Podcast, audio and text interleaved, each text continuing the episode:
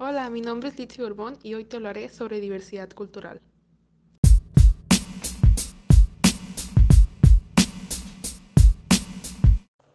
¿Qué idioma hablas? ¿Cuál es tu religión? ¿Qué día celebras? ¿Con qué raza te identificas? ¿Con qué etnia te identificas? ¿Cuál es tu cultura? ¿Por qué es la diversidad cultural tan importante? Nuestra cultura es lo que nos forma, estructura nuestro conocimiento identidad. La cultura es nuestra forma de vivir el lenguaje compartido, las creencias, los valores, las normas, los comportamientos y los objetos materiales que pasan de una generación a otra. Muchas veces cuando utilizamos el término diversidad cultural, tendemos a pensar en las personas extranjeras, en las que vienen de fuera, sin ser conscientes de que desde hace muchos años la sociedad está formada por personas de orígenes muy diversos y de que todos podemos tener características físicas y culturales concretas. Por ello, gracias a esta diversidad, la sociedad tiene como reto construir una sostenibilidad y bienestar para quienes la conforman. Las relaciones sociales entre mujeres y hombres desempeñan un papel importante tanto en la evolución y transformación de los valores, las normas y las prácticas culturales de una sociedad. Al paso del tiempo, podemos darnos cuenta de que estas relaciones evolucionan e influyen en el ambiente en que participan, tanto de manera positiva como negativa.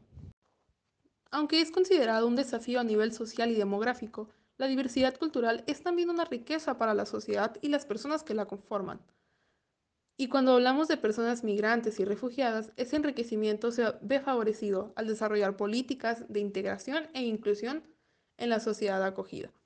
Cuando se deja de ver a estas personas como extranjeras y se pasa a considerarlas como vecinos, como vecinas, no solo se favorece la convivencia y la creación de espacios comunes, sino que construimos una identidad compartida de la que nos beneficiamos todos y todas.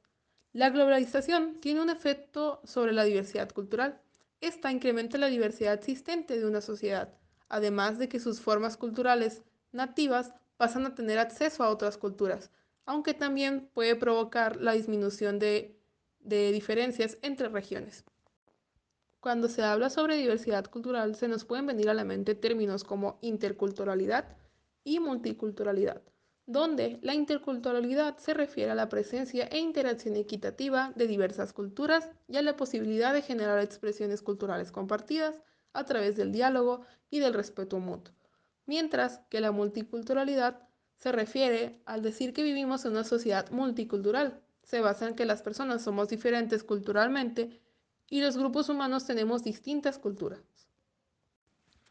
Entre los enfoques en torno a la diversidad cultural se pueden distinguir tres grandes políticas sociales y educativas con respecto a la multiculturalidad en los países de nuestro entorno, tales como son el asimilacionismo, el segregacionismo e integracionismo, los cuales actúan como tratamiento de la diversidad cultural en el ámbito educativo y social, aunque en diferentes niveles.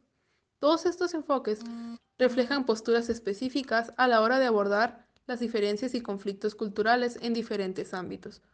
Uno o varios de estos enfoques o modelos son muy importantes para la correcta convivencia entre culturas. La interculturalidad y multiculturalidad son muy importantes, ya que favorecen el entendimiento de otras culturas desde una posición de respeto, tolerancia y libertad. Sin ellas, las sociedades solo conocerían las culturas dominantes y las demás formas culturales quedarían marginadas. Por eso es muy importante reconocer la importancia de la diversidad cultural, el saber convivir con otras culturas y aprender de ellas. Te agradezco haber llegado hasta aquí. Nos vemos en otro episodio.